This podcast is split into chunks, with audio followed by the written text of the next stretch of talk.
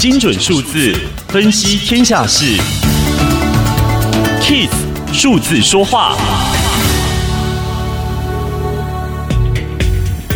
国与乌克兰开战，正对着全球经济前景空投下一颗不定时炸弹。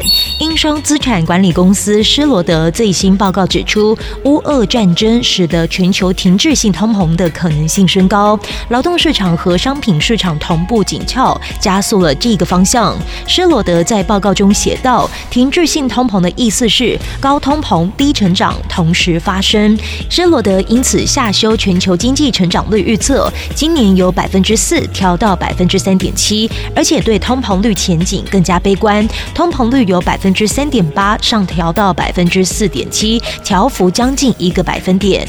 唯一的例外是美国经济成长率不减反增。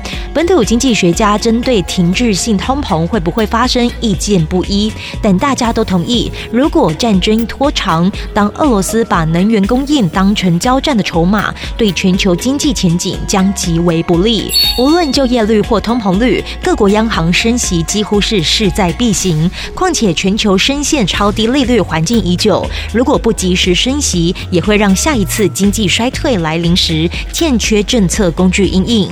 但战争的高度不确定性可能会影响厂商投资信心，为经济前景增加了不确定性。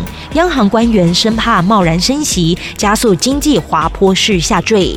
原本以为二零二二年会是疫情趋缓、经济复苏的一年年，如今擦枪走火的战争浇熄了欣欣向荣的前景。无论是厂商或个人谁都无法置身事外。